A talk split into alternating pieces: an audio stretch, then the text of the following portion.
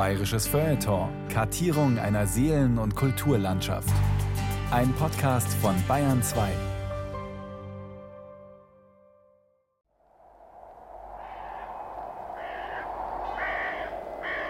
Es war ein Kirchhof nach der altmodischen Art. Er lag etwa eine halbe Stunde vom Städtchen entfernt auf einem Hügel. Ein wackeliger Bretterzaun umgab ihn, der sich abwechselnd bald nach innen, bald nach außen senkte. Gras und Unkraut überwucherten ihn, und die alten Gräber waren fast alle eingesunken. Kein Grabstein war zu erblicken. Als Ersatz schwankten wurmstichige Holzkreuze lose und schief auf den verfallenen Hügeln und schienen vergeblich nach einer Stütze zu suchen. Ein schwacher Windhauch bewegte die Bäume, und Tom dachte schaudernd, es wäre gewiss das Geflüster der Toten, die sich über die Ruhestörung beklagten. Das feierliche, tiefe Schweigen bedrückte die beiden Jungen. Das Krächzen einer fernen Eule war der einzige Ton, der die Totenstille unterbrach. Toms Beklemmung wuchs. Er musste sprechen, er konnte nicht anders. Und so flüsterte er: Haki, glaubst du, die toten Leute haben es gerne, dass wir hier sind? Wollt, ich wüsste selber, flüsterte Huckleberry zurück. Es ist furchtbar unheimlich, nicht? Ja, wahrhaftig. Lange Pause. Wie die beiden Lausbuben Tom Sawyer und Huckleberry Finn bei einem nächtlichen Friedhofsbesuch überkam auch schon viele andere auf einem Gottesacker ein gruseliges Frösteln. Denn Friedhöfe gelten vielen als unheimliche, weil dem Totenreich zugehörige Orte. Und so mancher, der an Friedhof denkt, denkt gleichzeitig auch an Herbst, raschelndes Laub, Nebelschwaden und Modergeruch. Bayerische Kraftplätze. Der Friedhof. Sie hören ein bayerisches Feuilleton von Ulrich Zwack.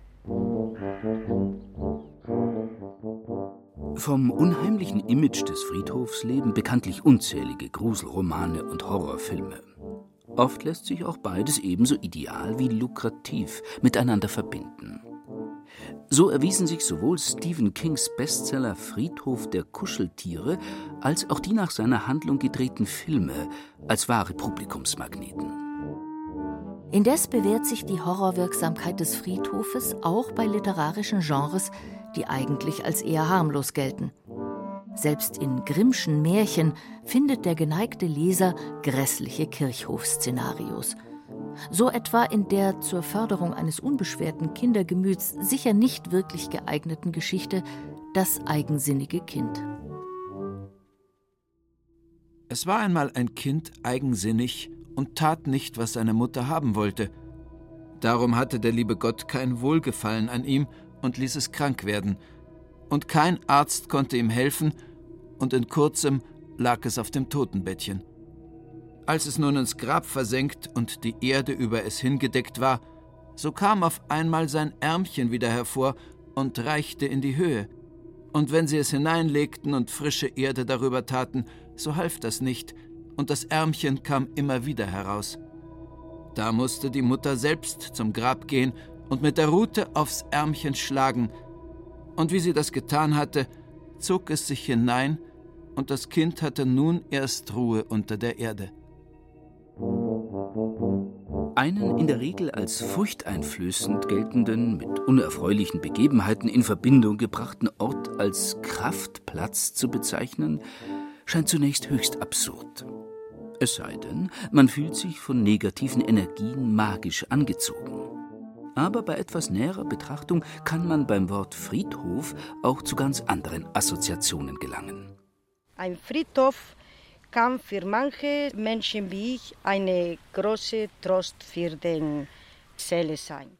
Meint die gebürtige Galizierin und Wahlmünchnerin Teresa Esteves, deren Sohn vor geraumer Zeit im Alter von 13 Jahren verstorben ist. Sogar das Wort Friedhof, es ist ein wunderschönes Wort, weil da kann man Frieden schließen. Im Grunde genommen, das ist schon ein Maximum, dass wir in jeder Lebenskrise, wenn wir an einen Punkt kommen, wo wir sagen, wir schließen Frieden, dann haben wir schon was erreicht. Das ist in meiner Muttersprache nicht so. Das heißt Cementerio, weil ich Spanierin bin. Das ist eine ganz andere Geschichte. Aber Friedhof sagt schon viel. Einfach Frieden schließen und akzeptieren und wenn man das schafft, natürlich positiv denken und denken an die guten Momente. Und ganz sicher auch an in Frieden ruhen. Ein Gedanke, der sich fast unwillkürlich aufdrängt, wenn man auf vielen Grabsteinen die Buchstaben RIP liest. Die Abkürzung für den frommen lateinischen Wunsch Requiescat in pace. Möge sie oder er in Frieden ruhen. Nun ist es zwar naheliegend, das Wort Friedhof von Frieden herzuleiten, aber etymologisch nicht ganz richtig. Denn genau genommen bedeutete Friedhof auf Mittelhochdeutsch nur den eingefriedeten, also umzäunten oder ummauerten Bereich um eine Kirche herum. Das Areal, das auf dem Land ja noch heute oft den Gemeindefriedhof beherbergt. Ganz ähnlich bezeichnet das Wort Gottesacker keineswegs ein Stück Land, auf dem Gott die Seelen der Verstorbenen erntet, sondern lediglich ein Stück Gott als Friedhof geweihter Erde. Indes ist die Institution Friedhof selbstverständlich keine mittelalterliche Erfindung. Auch in Bayern wurden Gräber gefunden, die sich bis in die Steinzeit zurückdatieren lassen. Sie gewähren zwar kaum Aufschluss über die Jenseitsvorstellungen der damals in unseren Breiten lebenden Menschen, führen aber häufig zu anderen erstaunlichen Erkenntnissen.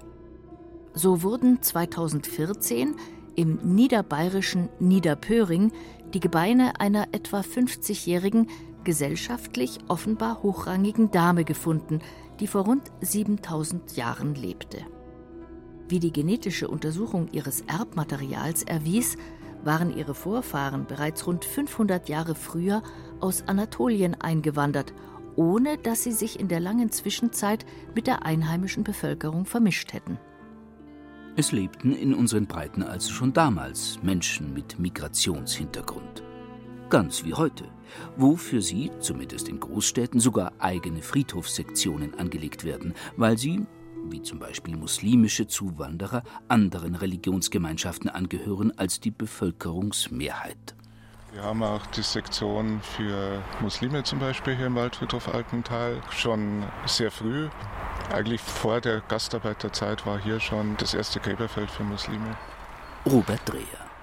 Er leitet bei den rund 260.000 Gräber umfassenden städtischen Friedhöfen München die Öffentlichkeitsarbeit. Ich sage mal, München war schon immer internationale Stadt und die Friedhöfe in München sind halt städtische Friedhöfe. Das ist insofern, glaube ich, wichtig, dass man sagen kann, die Friedhöfe sind einfach für alle Menschen der Stadt da und die Stadt ist auch bunt und das sieht man natürlich auch, dass man für einzelne Bevölkerungsgruppen dann natürlich auch bedarfsgerechte Gräber und Grabanlagen zur Verfügung stellt. Mit abnehmender zeitlicher Differenz häufen sich historische Grabfunde naturgemäß erheblich. So gab es schon in der Bronzezeit ausgedehnte Gräberfelder und erst recht in der darauf folgenden keltischen Kulturperiode, deren Entstehungszentrum ja bekanntlich auch weite Teile Süddeutschlands umfasste. Dementsprechend gut ist hier auch die archäologische Fundsituation. So wurde zum Beispiel im Münchner Stadtteil Obermenzing das Grab eines keltischen Arztes entdeckt, dessen chirurgisches Instrumentarium sich kaum vom heute noch bei konservativ durchgeführten Operationen gebräuchlichen unterschied. Von mikroinvasiven oder gar mit Lasertechnik durchgeführten Eingriffen hatte der keltische Mediziner freilich noch ebenso wenig Ahnung wie die Feldlazarettchirurgen der beiden Weltkriege.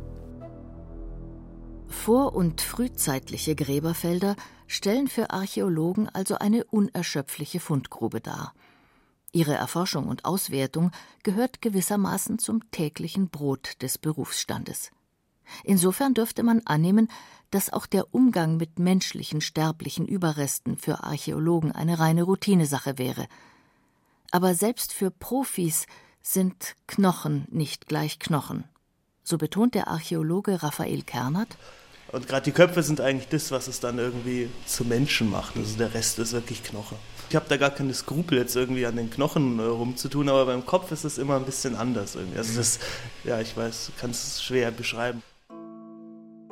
Von Friedhöfen im eigentlichen Sinn lässt sich in unseren Breiten allerdings erst seit der frühen römischen Kaiserzeit sprechen, von der an Bayern südlich der Donau ein halbes Jahrtausend lang zum Imperium Romanum gehörte.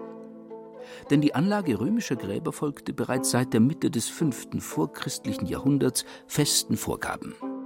Damals wurde am Tiber das sogenannte Zwölftafelgesetz erlassen, das gewissermaßen das Grundgesetz der Römischen Republik bildete. Und Tafel 10 enthielt die gültigen Vorschriften für die Totenbestattung. Sie erlaubte sowohl die Erd- als auch die Feuerbestattung, verbot aber ausdrücklich die Anlage von innerörtlichen Gräbern, regelte, welche Grabbeigaben gestattet waren und welche nicht. Etwa, dass im Fall von Gold lediglich goldener Zahnersatz zulässig sei – wohl um mit der Erhaltung eines kompletten Gebisses die Würde des Verstorbenen zu wahren. Denn die Wahrung der Würde war den Römern überhaupt sehr wichtig. Darum verfügte das Gesetz auch, die Weiber sollen beim Begräbnis weder ihre Wangen aufkratzen noch ein Klagegeschrei anstimmen. In anderen Kulturkreisen mag man das anders sehen. Aber hierzulande gilt das laute Wehgeschrei von professionellen Klageweibern bis auf den heutigen Tag als verpönt. Das leise Weinen am Grab einer oder eines geliebten Verstorbenen dagegen als gesellschaftsfähig. Das war bei den alten Römern nicht anders. Zwar waren theoretisch sowohl Erd- als auch Feuerbestattungen erlaubt, aber seit der frühen Kaiserzeit bis ins dritte Jahrhundert hinein überwog die Anzahl der Feuerbestattungen die der Erdbestattungen bei weitem. Die gebräuchlichste Variante bestand dabei darin, den Scheiterhaufen direkt über der ungefähr der Körpergröße des Verstorbenen entsprechenden Grabgrube zu errichten. Nach Verbrennung die Asche der Leiche von der des Scheiterhaufens zu trennen und dann die Grube zuzuschütten. Urnen aus Glas, Keramik oder Stein waren relativ teuer. Deshalb wurde die Asche des Toten häufig zusammen mit bescheidenen Grabbeigaben, wie dem obligatorischen Obolus für die Überfahrt ins Totenreich, in ein Säckchen aus Stoff oder Leder gegeben.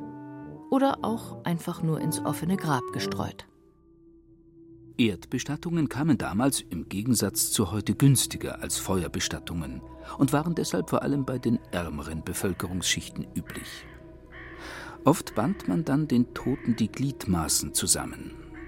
Denn was Friedhöfe anbetraf, war man in der Antike sehr abergläubisch, hielt sie für unheimliche Orte, an denen Untote und Geister ihr Unwesen trieben, glaubte ferner, dass Verstorbene, die im Grab keine Ruhe fänden, als sogenannte Wiedergänger in die Welt der noch Lebenden zurückkämen und dort Schaden anrichteten. Und das versuchte man eben mit gewissen Ritualen zu verhindern. Andererseits waren Friedhöfe aber auch ein besonderer Kraftplatz für Wohlhabende. Natürlich kam in der relativ unbedeutenden Provinz Rätien bei weitem keine Begräbnisstätte an das gigantische Mausoleum des Kaisers Augustus heran oder an das ebenso gigantische Mausoleum des Kaisers Hadrian. Aber wer es zu etwas gebracht hatte, konnte auch im Alpenvorland mit Grabtempelchen, Pyramidchen, Säulen und Statuen herumprotzen oder wenigstens einen ordentlichen Grabstein aufstellen, der die Porträts der bestatteten Familienmitglieder zeigte. Und nicht anders als viel später im 19. und frühen 20. Jahrhundert eine Inschrift trug, die aller Welt verkündete, wie bedeutend der Auftraggeber des Familiengrabs und die oder der Bestattete im Leben gewesen waren. Da heißt es etwa auf einem wahrscheinlich aus dem zweiten Jahrhundert stammenden Grabmal Gewidmet den göttlichen Totengeistern und der ewigen Ruhe hat diesen Grabstein Gaius Julianus Julius, Bürgermeister und dreimaliger Ratsherr von Augsburg machen lassen, für sich und seine liebste Gattin, Sekundina Pervina, eine sich stets aufs sorgfältigste um ihn gekümmert habende Frau und einzigartiges Exemplar an Sittlichkeit, die 45 Jahre, sieben Monate und 21 Tage alt wurde und vorsorglich auch schon für seine noch lebenden Söhne Julius, Jucundus und Justus. Wer sich so etwas nicht leisten konnte, musste als Grabmarkierung dagegen mit einem einfachen Feldstein oder Holzpfosten vorlieb nehmen. Regelrechte Prominentenfriedhöfe kannten die Römer noch nicht. Zwar mussten sie den Platz fürs Grab käuflich erwerben, bekamen es von der Lage her jedoch nach Gutdünken der Gemeinde zugewiesen. Auch heutzutage muss man für ein Grab Gebühren an die Kommune entrichten, kann sich dessen Lage jedoch weitgehend frei aussuchen. Dazu Robert Dreher. Die Kunst ist halt beim Grabkauf, das passende Grab zu finden, wo halt die Gestaltung, die man möchte, möglich ist. Und was wir in München halt haben, weil wir so viele Grabstätten und so viele Friedhöfe haben. Der Grundsatz, dass wir sagen, jede Grabgestaltung ist möglich, aber halt nicht an jeder Stelle. Man muss sich halt die Stelle passend zu den eigenen Wünschen aussuchen. Das ist jedoch gar nicht so einfach. Denn nicht anders als die alten Römer hat offiziell auch Isa Athen seit dem Ende des 19. Jahrhunderts für reine Prominentenfriedhöfe absolut nichts mehr übrig. Damals explodierte die Zahl der Einwohner der königlichen Haupt- und Residenzstadt geradezu, was die Anlage von modernen Großfriedhöfen zwingend notwendig werden ließ. Und für deren Gestaltung zeichnete Stadtbaurat Hans Gressel verantwortlich, ein junger Mann von schier unerschöpflicher Kreativität. Er schuf in München gleich vier neue, riesige Gottesäcker – den Nordfriedhof, den Ostfriedhof, den Westfriedhof und zuletzt auch noch den einem bis dato forstwirtschaftlich genutzten und südlich der Stadt gelegenen Fichtenwald abgerungenen Waldfriedhof. Letzterer war der allererste seiner Art, wurde deshalb weltweit gern nachgeahmt und stellt mit seinen 163 Hektar, das entspricht weit über 100 Fußballfeldern, nach dem Hamburger Friedhof Ohlsdorf und dem Berliner Südwestkirchhof Stahnsdorf den drittgrößten Friedhof Deutschlands dar. Gressels erste Friedhöfe waren zwar auch schon vergleichsweise originell gestaltet, folgten aber im Wesentlichen noch dem damals üblichen Parkfriedhofskonzept mit schnurgeraden Wegen und Grabreihen relativ lichtem Baum- und Heckenbestand und dem Zeitgeschmack entsprechenden pseudo-byzantinischen oder klassizistischen Aussegnungshallen, Aufbewahrungsgebäuden oder Krematorien. Der Waldfriedhof stellte demgegenüber tatsächlich etwas völlig Neues dar. Und das nicht zuletzt aus finanziellen Gründen denn die Prachtbauten der anderen Friedhöfe hatten den Stadtsäckel bedenklich geleert. Darum wurde beim Waldfriedhof zugunsten weitaus bescheidenerer Bauten auf kostspielige, historisierende Architekturzitate verzichtet, wurden statt gerader Wege verschlungene Pfade durch den Wald gezogen, die die oft nur schwer auffindbaren, aber in natürlichen Lichtungen angelegten Gräberfelder erschlossen. Jede dieser Lichtungen hatte ihren eigenen Stil. Hier mit landestypischen Holz- und Schmiedeeisenkreuzen, dort mit herkömmlichen Grabsteinen, da mit spätklassizistischen oder anderen Prachtmonumenten prunkend. Außerdem dachte Hans Gressel für damalige Zeiten erstaunlich sozial wünschte ausdrücklich, dass man die Gräber von armen, gesellschaftlich unbedeutenden Verstorbenen nicht von denen im öffentlichen Rampenlicht stehenden unterscheiden könne. Doch das blieb letztlich natürlich oft nur bloße Theorie.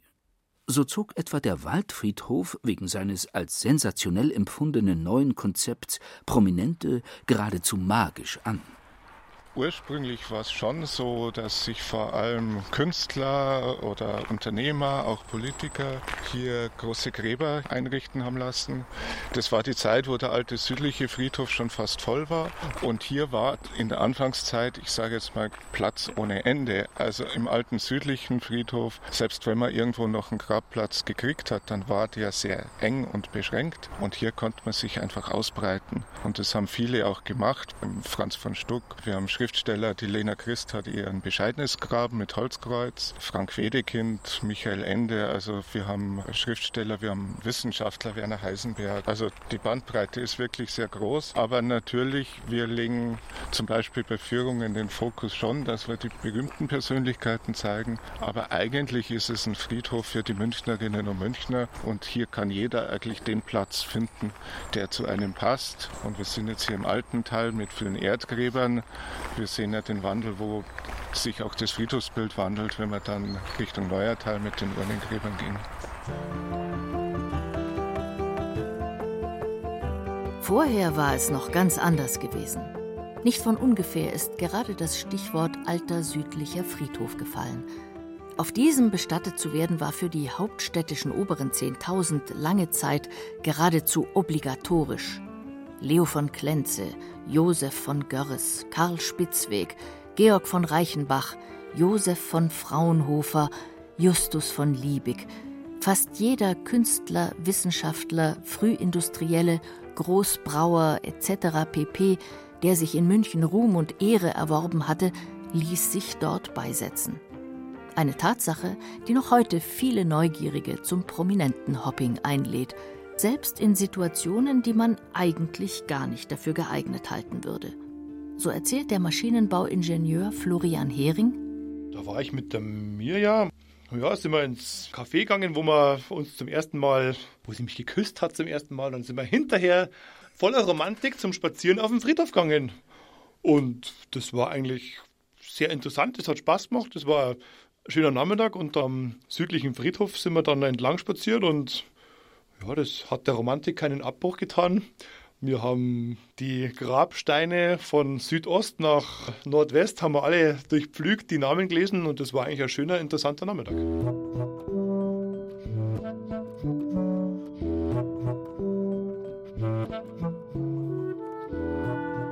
Im in der Münchner Maxvorstadt gelegenen alten nördlichen Friedhof besitzt der alte südliche einen viel jüngeren kleinen Bruder.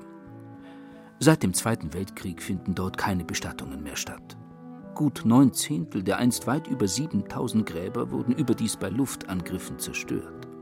Darum weist er heute eine Vielzahl kleiner und größerer Rasenflächen auf, die von den Maxvorstädtern im Sommer gern als Liegewiesen genutzt werden und bis vor wenigen Jahren auch als Veranstaltungsort für Kinder- und Erwachsenengeburtstage. Auf den Kieswegen drehen ganzjährig Jogger ihre Runden. Wurden einst ebenfalls vor allem die sogenannten besseren Leut begraben. Hof- und Kommerzienräte, Offiziere, Hochschullehrer.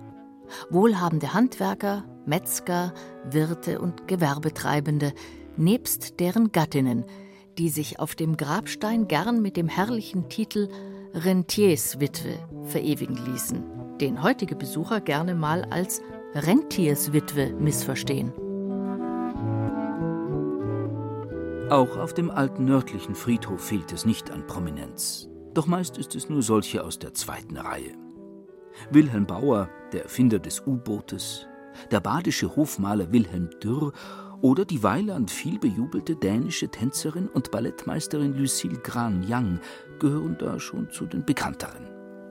Zusammen mit den erhalten gebliebenen alten Grabsteinen sorgt das für eine ganz eigenartige, idyllisch reizvolle, doch gleichzeitig auch ein wenig nachdenkliche Stimmung.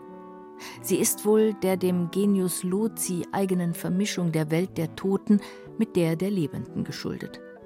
Der Max Vorstädter Flug- und Raumfahrttechniker Alexander Jean-Jacques beispielsweise verbindet mit dem alten nördlichen Friedhof eigentlich nur schöne Zeiten, weil wir da im Sommer immer mit unseren Kindern zwischen den Gräbern auf der Decke gelegen sind. Das war für uns eigentlich ein sehr angenehmes Ambiente. Die Kinder konnten wir frei rumlaufen lassen. Es war sicher und einfach eine schöne Parkanlage eigentlich. Natürlich ist der Unterschied dadurch gegeben, dass überall die Gräber sind und die schaut man sich dann auch gelegentlich an und man guckt dann immer, ah, schau mal, wie alt ist jetzt der geworden, ah, der hat aber nicht so lang gelebt und manchmal findet man dann irgendwelche Namen, wo man sagt, oh ja, den kenne ich, das sagt mir was, interessant, habe ich gar nicht gewusst, dass der hier liegt. Andererseits kam und kommt es bei der freizeitlichen Nutzung dieses Friedhofs auch immer wieder zu Ausdrucksformen weltlicher Daseinsfreude, die einem Gottesacker wohl nicht wirklich angemessen sind. Deshalb erließ die städtische Friedhofsverwaltung für die Freizeitnutzung des alten nördlichen Friedhofs vor einigen Jahren verbindliche Verhaltensregeln. Das wird toleriert. Joggen auf den Wegen, Ausbreiten von Decken und Verweilen auf den Rasenflächen. Dafür gibt es andere Orte. Sportarten wie Slacklinen, Ballspielen und Radfahren, laute Musik, lärmende Aktivitäten, Sonnenbaden in unangemessener Kleidung, Grillen, Picknicken sowie der Genuss von Alkohol, jegliche Festlichkeiten, zum Beispiel Kindergeburtstagsfeiern, Partys, Klettern auf den Grabsteinen, das Mitführen von Hunden. Die Tatsache an sich, dass etliche Friedhöfe heutzutage nicht nur als Trauerstätten dienen, sondern auch als Grünanlagen für allerlei Freizeitaktivitäten, können indes auch Menschen akzeptieren, für die ein Friedhof aufgrund eigener bitterer Lebenserfahrung grundsätzlich ein Ort der Trauer und der Erinnerung an geliebte Menschen darstellt. Jedenfalls, sofern dabei ein Mindestmaß an Pietät gewahrt bleibt. So meint Teresa Esteves, ja, ich finde das in Ordnung, solange man Respekt hat mit allen Gräben, die da sind. Also das ist natürlich das springende Punkt an die Sache. Man kann da sogar Freude erleben, warum denn nicht? Warum sollte man das alles mit nur Trauer und so eingepackt sein? Nein, deswegen für mich, das ist noch in Ordnung. Nur das wichtig ist natürlich, dass man immer noch mit voller Respekt diese ganze Gräbe gegenüber steht. Weil das Leben ist so. Es ist kommen und gehen, manche gehen und die anderen kommen auf die Welt und bringen Freude und Leben für alle, die sogar total traurig waren. Es ist oft so, dass in einer Familie manche sterben, gleichzeitig kommt eine neue Familie Mensch und das bringt natürlich für alle Freude und weniger Trauer. Also für mich, es gehört alles zusammen.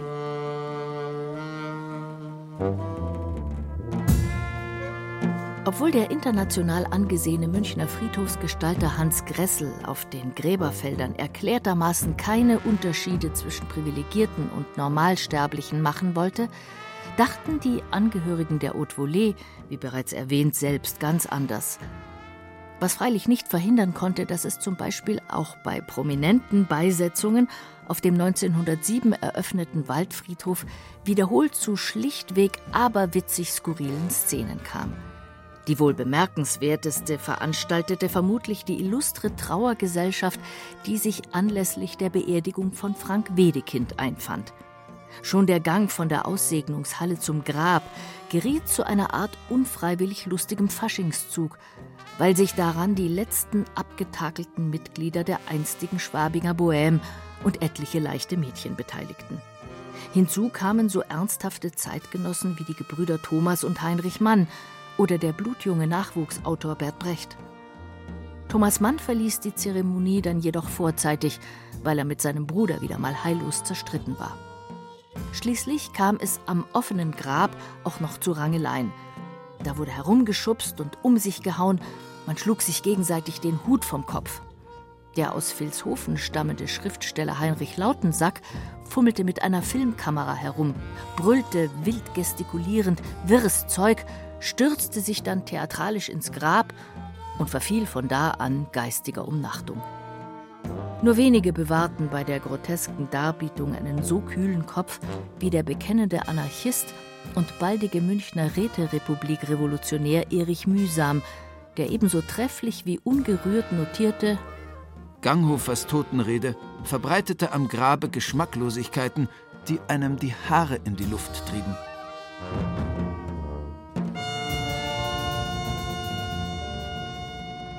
Auch auf Friedhöfen ereignen sich also Dinge, die man dort eigentlich nicht erwarten würde. So wurden die beiden Lausbuben Tom Sawyer und Huckleberry Finn bei ihrem unheimlichen Friedhofsbesuch bekanntlich Augenzeugen eines brutalen Mordes, den Indiana Joe, der Erzschurke ihrer Kleinstadt, am jungen Dr. Robinson beging. Nun verschwand der Mond hinter den Wolken und verhüllte die grässliche Szene den Blicken der beiden entsetzten Knaben, die zu Tode erschrocken Hals über Kopf im Dunkel verschwanden. Dergleichen ist keineswegs reine Fiktion. So verschanzte sich 1601 ein Messerstecher auf dem einstigen Friedhof des Münchner Franziskanerklosters, ereigneten sich im Dreißigjährigen Krieg in derselben Stadt auf dem Friedhof von St. Peter Mord und Totschlag, weil sich besoffene Landsknechte beim Kartenspiel in die Haare geraten waren.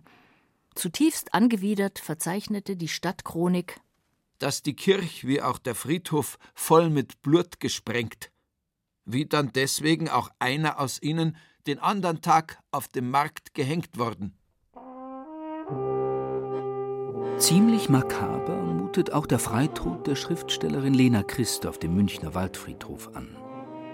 Am Morgen des 30. Juni 1920 fuhr sie mit der Tram zum Platz am Harras, unternahm dann einen sehr ausgedehnten Spaziergang zum Friedhof, ließ sich dort von ihrem bereits lange von ihr getrennt lebenden Gatten ein Fläschchen Cyankali aushändigen, begab sich damit zum Grab ihres Geliebten und trank das Gift.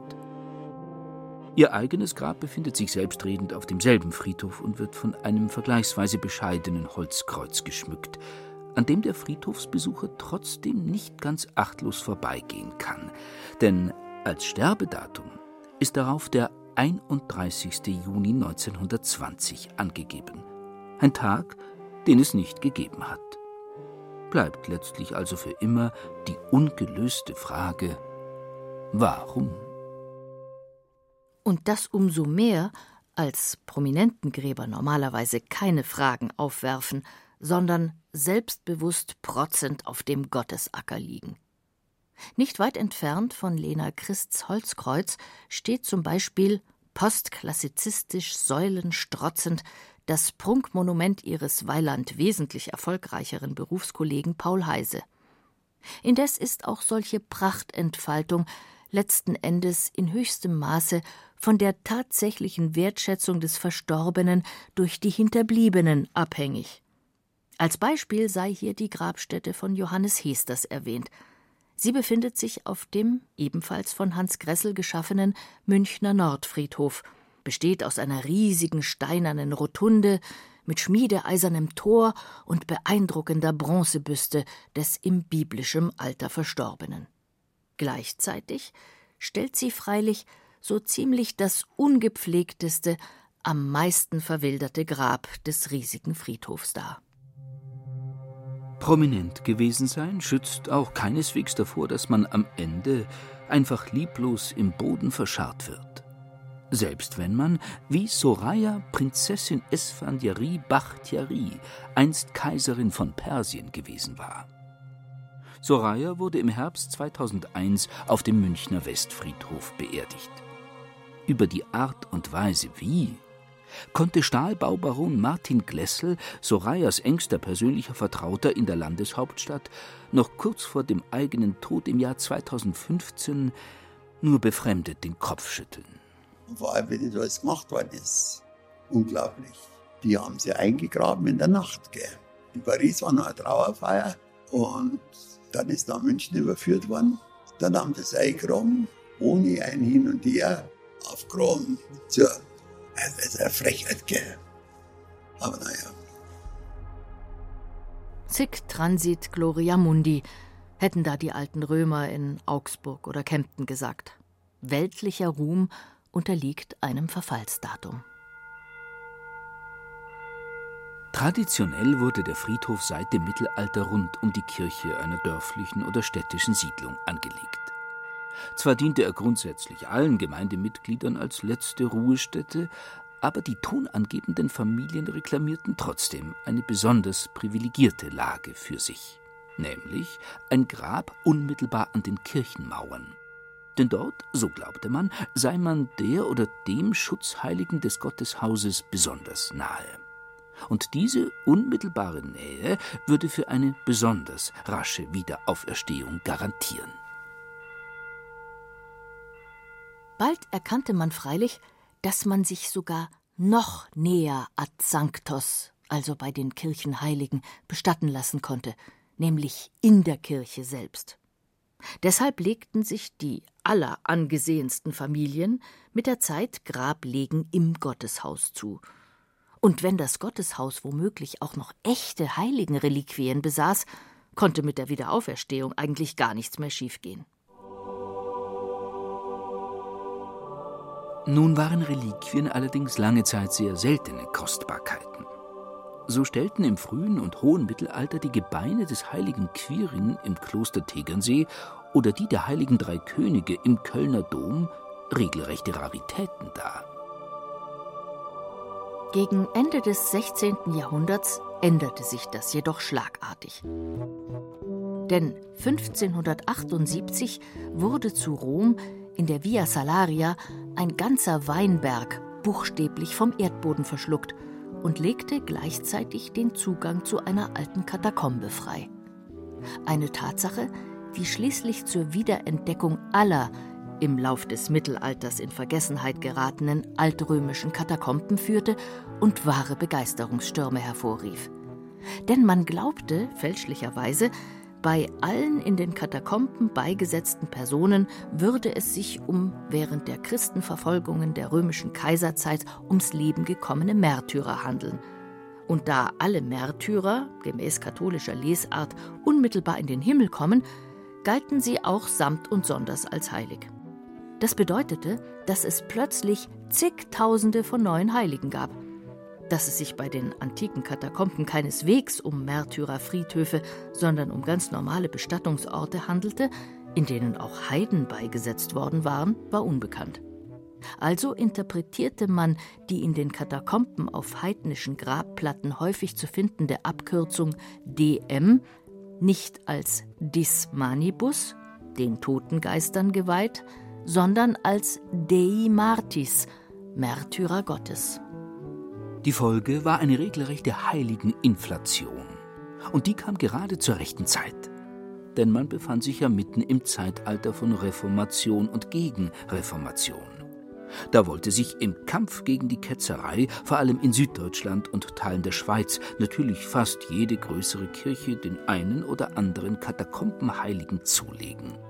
Das bescherte der Kurie willkommene Nebeneinkünfte. Weil man in der Regel keine Ahnung hatte, wie die in den Katakomben Bestatteten einst hießen, wurden sie auf irgendwelche Fantasienamen neu getauft. Dann ließ man sich für jedes Skelett eine schöne Martyriumsgeschichte einfallen, schrieb sie auf einen Zettel und legte sie zu den heiligen Knochen, packte alles in eine Holzkiste, versiegelte diese und verkaufte sie zu Wucherpreisen. Die wurden offiziell zwar nicht für die Reliquien selbst erhoben, da der Verkauf von heiligen Gebeinen nach kanonischem Recht verboten war, aber für den Transport konnte man natürlich so viel verlangen, wie man wollte.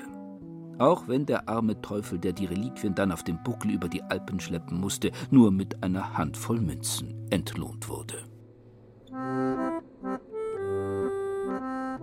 Am Bestimmungsort wurden die Reliquien bereits sehnsüchtig erwartet.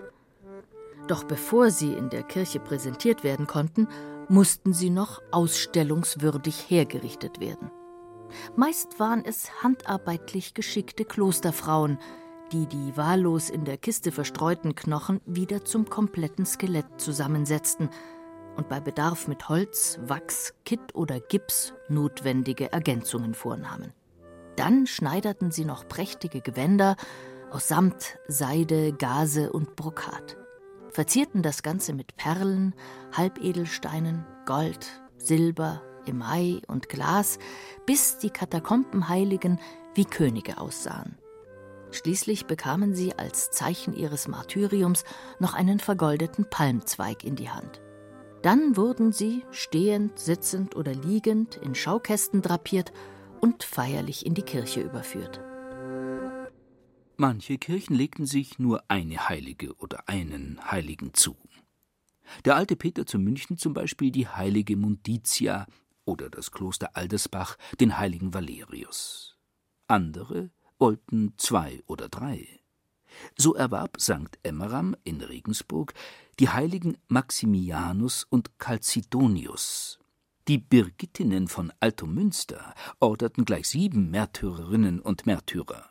Doch absoluter Rekordhalter war die Stiftskirche von Waldsassen, die es auf insgesamt zehn komplette Katakombenheilige brachte und überdies auch noch die unvollständigen Gebeine zweier weiterer Heiliger kaufte. Da war es von nun an natürlich ein leichtes, sich ad sanctos bei den Heiligen bestatten zu lassen. Dergleichen gilt heute selbstredend nur mehr als reiner Mumpitz und nicht als Ausdruck von Volksfrömmigkeit.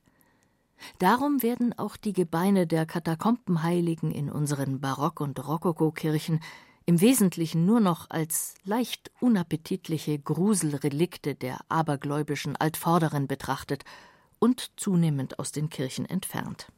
Wie wir den Tod und alles, was damit zusammenhängt, ja überhaupt aus dem Alltagsbewusstsein verdrängt haben. Man stirbt heute nicht mehr zu Hause im Kreis der Familie, sondern im Krankenhaus oder Pflegeheim. Der religiöse Glaube an ein Leben nach dem Tod scheint in der modernen, säkularisierten Gesellschaft vielen geradezu als absurd. Den Friedhof als solchen nutzt man höchstens noch unmittelbar nach dem Verlust eines geliebten Menschen zum Zweck der Trauerbewältigung und an Allerheiligen, um eine Kerze anzuzünden und das Grab zu pflegen.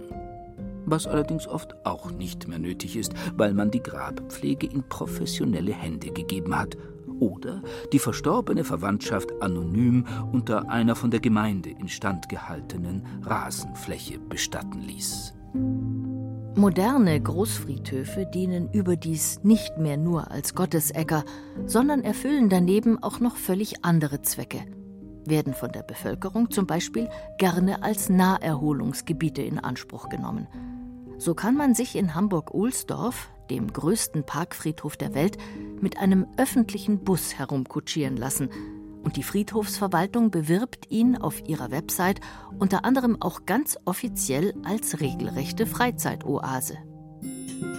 Unter alten Bäumen können Sie hier den grünen Reichtum genießen, für den er zu Recht berühmt ist. Mit seinen 389 Hektar ist er Hamburgs größte Grünanlage. Hier gedeihen 450 Laub- und Nadelgehölzarten, die Teiche und Bäche sind von Wasservögeln belebt.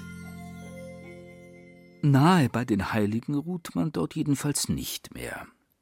Dasselbe ließe sich unter anderem auch vom neuen Teil des Münchner Waldfriedhofs sagen, der zwar nur einen einzigen großen Teich aufweist, aber dafür, trotz der direkten Lage an der Autobahn München-Garmisch, anderweitig mit zeitgeistgerechten Biotopen aufwarten kann. Etwa mit ausgedehnten Waldflächen als Rückzugsgebiete für Fuchs, Hirsch und Reh. Beim Überhandnehmen der Populationen muss dann halt der Stadtjäger für die nötige Ausdünnung sorgen. Und obendrein gibt es auch noch eine große Langgraswiese und gleich daneben zwei baumstammartige Gebilde. Dazu Robert Dreher. Hier sind zwei künstliche Baumstämme mit kleinen Höhlen drin, die Wohnungen beziehungsweise man sagt oft Wildbienenhotels und die auch tatsächlich genutzt werden, aber auch unabhängig von den Hilfen hier in der Langgraswiese, im, äh, speziell hier im Waldfriedhof Neuertal, gibt es auch ohne die Hilfen. Wir haben sehr viele Wildbienen und auch andere Insekten, aber es ist halt noch eine zusätzliche Hilfe. In früheren Zeiten sah man sich im Hinblick auf die Friedhofsgestaltung dagegen mit völlig anderen Problemen konfrontiert, etwa in Form von ständig grassierenden Infektionskrankheiten wie Typhus, Lepra oder Cholera. Und als in der Mitte des 14. Jahrhunderts die erste pandemische Pestwelle über Europa schwappte, war die Aufnahmekapazität vieler traditioneller Kirchhöfe binnen kürzester Zeit endgültig erschöpft. Mochte man die Beinhäuser, die zur Aufbewahrung der Knochen und Schädel bereits in der Vergangenheit Verstorbener dienten, auch noch so sehr erweitern oder an der Kirche Massengräber für teilweise über 100 Tote ausschaufeln, die in Leintücher gewickelt und zur Desinfektion mit Kalkpulver überstreut wurden. Folglich musste man vielerorts ein völlig neues Friedhofskonzept erarbeiten. Das war letztlich die Wiederauferstehung des außerhalb der jeweiligen Siedlung gelegenen Großfriedhofs. Ein Konzept, das bis heute noch gültig ist, auch wenn viele dieser Friedhöfe aufgrund der ständig wachsenden Bevölkerungszahl längst wieder ins bebaute Gemeindegebiet integriert sind. Für die absolute gesellschaftliche Crème de la Crème Bayerns in den Grenzen ab 1806 wäre dergleichen allerdings weiterhin völlig undenkbar gewesen. Denn die kurfürstlichen, königlichen und kaiserlichen Wittelsbacher Herrscher und ihre Gattinnen ließen sich bis weit in die Mitte des 20. Jahrhunderts hinein nicht nur in der Münchner Michaels-, Frauen-, Tertina- oder Bonifazkirche ausschließlich ad sanctos bestatten, sondern setzten noch eins drauf, indem sie ihre Herzen in unmittelbarer Nähe der schwarzen Mutter Gottes in der Gnadenkapelle zu Altötting beisetzen ließen, also an Bayerns wohl heiligstem Ort überhaupt. Wer nicht hochwohlgeboren und kein Bauer oder Normalbürger war, sondern als ungetaufter Säugling als Selbstmörder oder Angehöriger der sogenannten unehrenhaften Berufe verstorben war, besaß dagegen nicht einmal das Recht, in geweihter Erde begraben zu werden.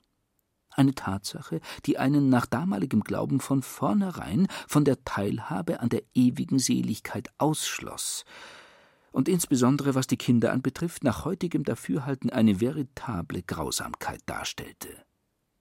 Denn wenn Kinder sterben, überkommt selbst Profis, die täglich mit dem Tod konfrontiert werden, das kalte Grausen.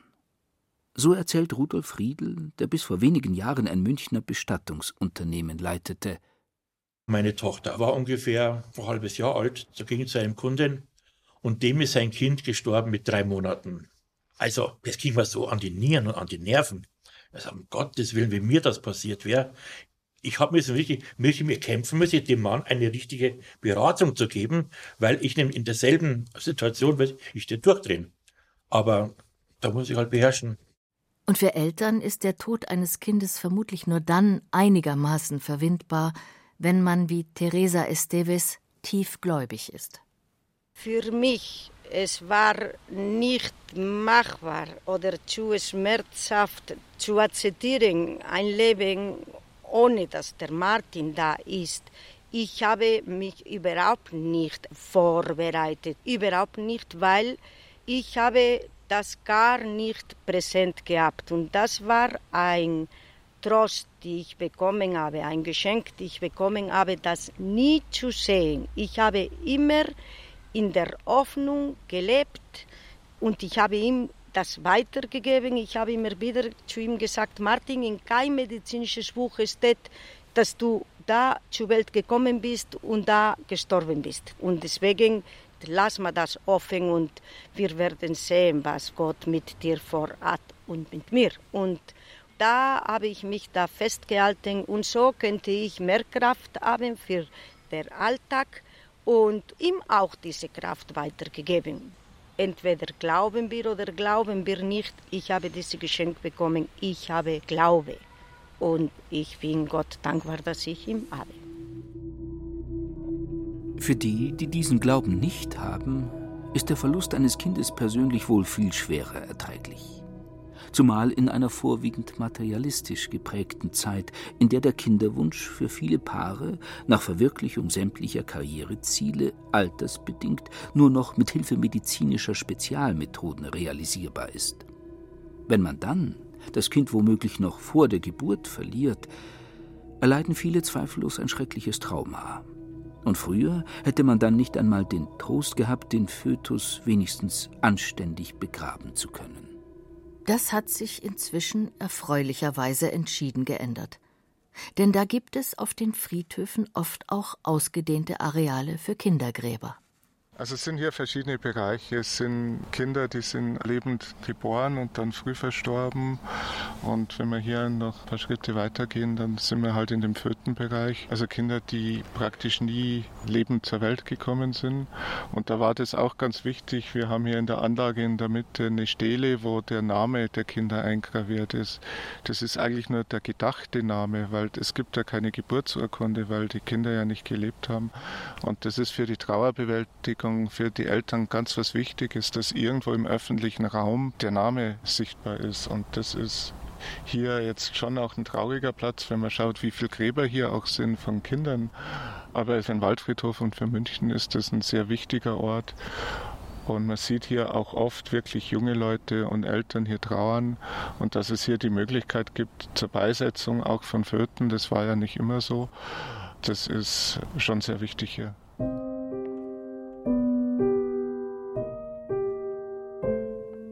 Kindergräberfeldern handelt es sich gewissermaßen um Spezialfriedhöfe innerhalb eines Friedhofes. Und es gibt natürlich auch noch andere solche Spezialbereiche, etwa für verstorbene Nonnen oder Priester, für gefallene in- oder ausländische Soldaten, für die zivilen Opfer des Bombenkriegs. Doch um welche Art von Friedhof auch immer es sich handeln mag, am Ende landet jeder Mensch auf irgendeinem Gottesacker. Nun besagt ein altes Sprichwort, dass alles im Leben etwas koste, nur der Tod sei umsonst. Keine Behauptung könnte falscher sein, denn der Tod geht ganz schön ins Geld. Erbschein, Sterbeurkunde, Bestatterkosten, Graberwerb, Sargbeschaffung, Grabunterhalt, Trauerfeier, Leichenschmaus, Grabpflege und so weiter und so fort. All das summiert sich erheblich und zehrt so manches Erbe bis auf den letzten Cent auf. Deshalb hat sich auch das Verhältnis Feuerbestattung Erdbestattung in den letzten Jahrzehnten gewaltig geändert. Es beträgt heute durchschnittlich 3 zu 1, da die Feuerbestattung wesentlich billiger kommt. Auf dem Münchner Waldfriedhof beträgt die Quote sogar 4 zu 1. Es bestehen allerdings auch Möglichkeiten, gerade die Kosten für eine Feuerbestattung in buchstäblich schwindelerregende Höhen zu treiben. Allerdings nicht in Deutschland, denn da herrscht auch für Urnen Bestattungszwang. Aber wenn man die Asche eines Verstorbenen in die USA überführen lässt, kann man davon ein Körnchen für umgerechnet rund 11.000 Euro per Rakete in die Erdumlaufbahn schießen lassen und für weit über das Doppelte gar bis zum Mond oder über die Grenzen des Sonnensystems hinaus. Wer nicht ganz so viel ausgeben will oder kann, aber trotzdem das Besondere sucht, muss sich dagegen damit begnügen, ein paar Gramm Asche im europäischen Ausland unter hohem Druck zu Schmuckdiamanten pressen zu lassen. Vor allem in den Niederlanden und der Schweiz haben sich einige Unternehmen ganz darauf spezialisiert. Rudolf Riedel. Die Größe ist beeinflussbar, wie man es halt haben will. Nur die Farbe ist nicht beeinflussbar. Das weiß man nicht, ob der weiß ist oder gelblich ist oder irgendwie. Und da kann man bis zu vier Diamanten aus einem Menschen machen. Hat man seine Frau am Finger. Oder sein Mann am Finger. Wieder ein altes Sprichwort besagt, dass der Tod alle gleich macht. Für die letzte Ruhestätte gilt das jedoch ganz sicher nicht.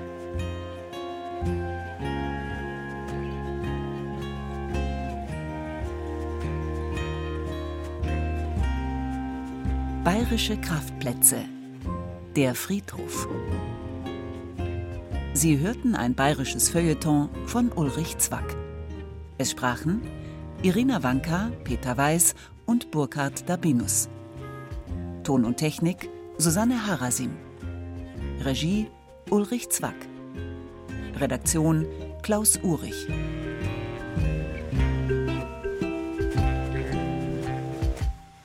Eine Produktion des Bayerischen Rundfunks 2020.